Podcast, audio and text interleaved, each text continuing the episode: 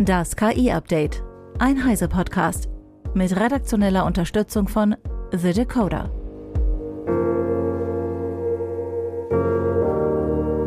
Ich bin Isabel Grünewald und dies sind heute unsere Themen. Nvidia präsentiert neue GPUs für KI-Enthusiasten. OpenAI wehrt sich gegen Klage der New York Times. Isomorphic Labs kooperiert mit Pharmaunternehmen und neues KI-Modell des Allen Institute for AI.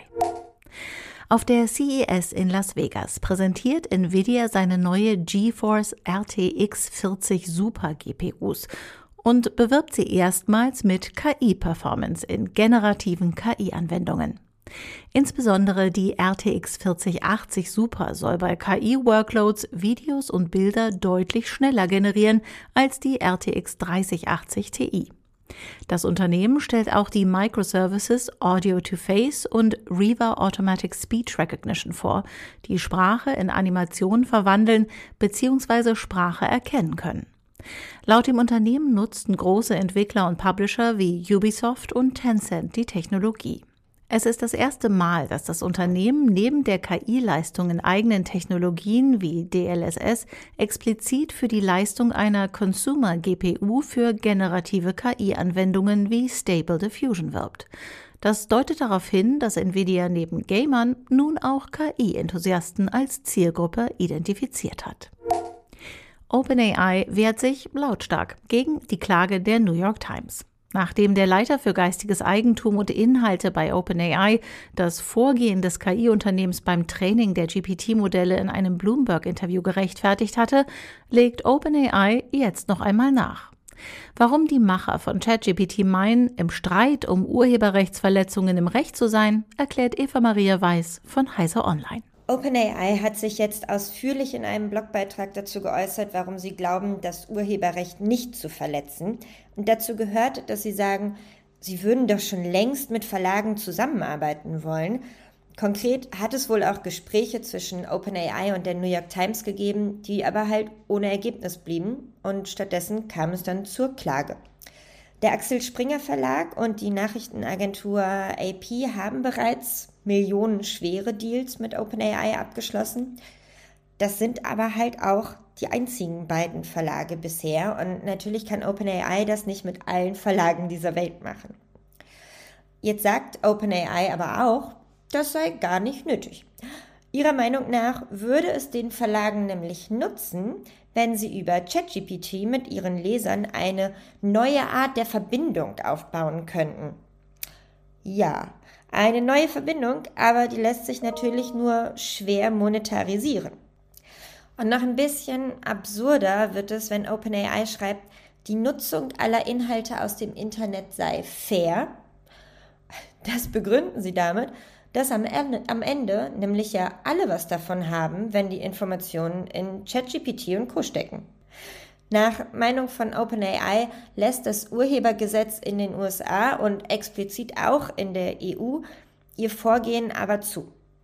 Das ist eigentlich aber noch gar nicht sicher. Das Urheberrecht kennt ja diesen Fall, dass Informationen und Inhalte für das KI-Training genutzt werden überhaupt noch gar nicht. Deshalb werden da erst Gerichte entscheiden müssen, ob das okay war oder nicht. Die schönste Begründung von OpenAI ist dann aber die am Ende, wir sind im Recht und wir sind ein guter Bürger. Und das ist uns viel wichtiger noch, als im Recht zu sein. Man habe nämlich freiwillig die Möglichkeit geschaffen, Crawler von OpenAI auszuschließen also so kann man verhindern, dass die eigenen Webseiten Inhalte zu OpenAI fließen. Ja, das hätte man offensichtlich gar nicht machen müssen, klar, aber hm, naja, wir wissen ja eben noch gar nicht, was da recht oder nicht recht war. Und zu guter Letzt hat OpenAI auch wiederholt, was sie jetzt auch anderswo schon gesagt haben, nämlich die New York Times würde Beispiele in der Klage einbringen, die gar nicht haltbar sind. Das Vorgehen der Zeitung bei den Prompts habe gegen die Nutzungsbedingungen verstoßen und bis dieser Bug, der es laut OpenAI ist, ausgemerzt wurde, baut OpenAI darauf, dass Menschen ihn nicht ausnutzen werden. Nun ja, Menschen sind nicht unbedingt dafür bekannt, Lücken und Bugs nicht auszunutzen. Ganz im Gegenteil wurde ja von Anfang an versucht, ChatGPT äh, zu entlocken, was nur geht. Dankeschön, Eva. Auch gegenüber dem britischen Parlament musste OpenAI kürzlich seine Trainingsmethoden rechtfertigen. Wie jetzt öffentlich wurde, betonte die Firma im Dezember, dass das Training von KI-Sprachmodellen wie ChatGPT ohne einen Zugriff auf urheberrechtsgeschützte Materialien unmöglich wäre. OpenAI wies darauf hin, dass das Urheberrecht heutzutage so gut wie alle menschlichen Äußerungen abdecke, inklusive Blog-Einträge, Fotos, Foreneinträge, Teile von Quellcode und Regierungsdokumente, weswegen ein Ausschluss derart geschützter Inhalte nicht möglich sei. Man gehe aber davon aus, dass das KI-Training keinen Urheberrechtsverstoß darstelle. Würde man sich beim Training lediglich auf Inhalte beschränken, die unter Public Domain fallen, wäre das höchstens ein interessantes Experiment, so OpenAI. Solche Inhalte sind zumeist mehr als ein Jahrhundert alt und beispielsweise in Bezug auf die Sprache längst nicht mehr aktuell.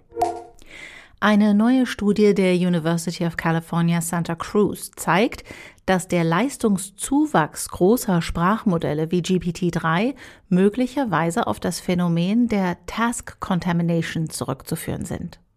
Dabei wird ein KI-Modell während des Trainings mit Beispielen konfrontiert, die später als Teil von Test- oder Evaluationsaufgaben verwendet werden, was wiederum die Ergebnisse in Benchmarks verfälschen kann. Die Studie fand Hinweise auf Task Contamination in verschiedenen Varianten der GPT-3-Modellreihe sowie in offenen Sprachmodellen wie Metas Llama, Bloom, Alpaca oder Vicuna. Im leistungsfähigeren GPT 3.5 Turbo fand das Team mehr Hinweise als in GPT 3. GPT 4 wurde bisher nicht untersucht. Die Ergebnisse der Studie deuten aber darauf hin, dass die Leistung von Sprachmodellen möglicherweise überschätzt wird, da zumindest ein Teil des Kompetenzzuwachses auf Task Contamination zurückzuführen sein könnte. Das Forschungsteam empfiehlt daher die Veröffentlichung von Trainingsdatensätzen, um die Diagnose und das Verständnis von Kontaminationsproblemen zu verbessern und zur Entwicklung robusterer und zuverlässigerer Sprachmodelle beizutragen. Isomorphic Labs, ein Startup von DeepMind und Alphabet, hat strategische Forschungskooperationen mit den Pharmaunternehmen Eli Lilly und Novartis zur Medikamentenentwicklung bekannt gegeben. Die Partnerschaften könnten dem Unternehmen bis zu drei Milliarden US-Dollar einbringen, mögliche Lizenzgebühren aus dem Verkauf von Medikamenten nicht eingerechnet. Die Zusammenarbeit zielt auf die Entdeckung niedermolekularer Therapeutika ab. Isomorphic Labs nutzt DeepMinds Proteinvorhersagetechnologie AlphaFold für die Medikamentenentwicklung. Das KI-System habe das Potenzial, die Art und Weise, wie neue Medikamente entdeckt werden, zu verändern und die Bereitstellung lebensverändernder Medikamente für Patienten zu beschleunigen, so Fiona Marshall, President of Biomedical Research bei Novartis. Das Allen Institute for AI hat ein fortschrittliches KI-Modell namens Unified IO 2 vorgestellt. Es kann Text, Bild, Audio, Video und Handlungssequenzen verarbeiten und produzieren. Max Schreiner von The Decoder mit weiteren Einzelheiten. Unified IO 2 wurde auf einer breiten Palette multimodaler Daten trainiert und kann per Prompts gesteuert werden.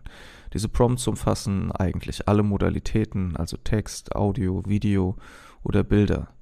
Das Modell kann Texte verfassen, Fragen zu diesen beantworten, es kann Bildinhalte erkennen, Musik erzeugen, Videos analysieren oder auch Handlungssequenzen für Roboter generieren. In über 35 Benchmarks zeigt Unified IO 2 gute Ergebnisse und erreicht vergleichbare oder bessere Leistungen als spezialisierte Modelle in diesen meisten Aufgaben Unified IO 2 gibt so einen Einblick in die Zukunft von KI-Modellen, die noch mehr Modalitäten verarbeiten und durch umfangreiches Lernen viele Aufgaben nativ übernehmen könnten. Die Fähigkeit, Interaktion mit Objekten und Robotern zu verstehen, könnte ihre Leistung auch in anderen Bereichen positiv beeinflussen. Das Team plant, Unified IO 2 weiter zu skalieren und die Datenqualität zu verbessern um die Leistung des Modells in verschiedenen Anwendungsbereichen zu optimieren sowie die Architektur des Modells von einer Encoder-Decoder-Architektur hin zu einer in der Industrie üblichen Encoder-Architektur zu wandeln. Damit könnte Unified IO 2 auch einen Einblick geben in das, was uns mit GPT-5 erwarten könnte. Vielen Dank, Max. Ist KI nun gut oder schlecht für die weiteren Jobaussichten? Analysten sind sich auffallend uneinig. So kommt eine aktuelle Umfrage der Marktforschungsagentur Tech.co zu dem Ergebnis, Wer im Unternehmen KI-Plattformen und Funktionen einsetzt, verbessere seine Produktivität. 72 Prozent der Befragten in dieser Umfrage bestätigten diese Aussage. Im Gegensatz zu vielen landläufigen Meinungen, dass KI nur Arbeitsplätze vernichten würde, zeigt diese Untersuchung, dass 59 Prozent der Menschen, die KI nutzen, damit sehr zufrieden sein und keinerlei Jobängste hegen würden. Aber auch die Analysten von Gartner haben sich eingehend mit den Auswirkungen neuer Technologien auf die Arbeitswelt befasst. Doch deren Umfragen unter 3500 Arbeitnehmenden ergab, dass weniger als die Hälfte glaubt, dass ihre Arbeit vor dem Einsatz durch Roboter sicher sei.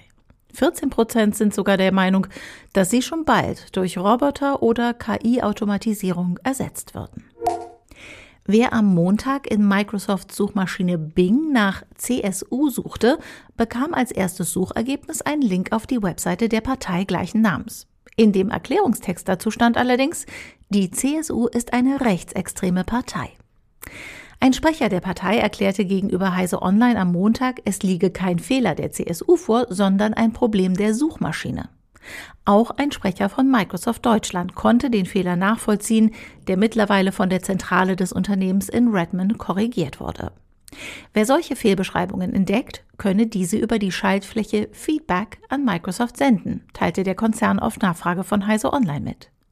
Die Frage, wie es zu dieser Falschangabe gekommen ist, wurde von den zuständigen Microsoft-Mitarbeitern nicht beantwortet. Eine weitere Nachfrage dazu, ob der Fehler mit dem Einsatz von künstlicher Intelligenz zusammenhängt, wurde ebenfalls bislang nicht beantwortet. Die Vermutung liegt aber nahe, da Microsoft vor einem Jahr angekündigt hatte, seine Suchmaschine mit KI aufzurüsten und genau solche Fehlinformationen und Interpretationen klassischen Halluzinationen von KI-Systemen entsprechen. Das war das KI-Update von Heise Online vom 9. Januar 2024. Eine neue Folge gibt es jeden Werktag ab 15 Uhr.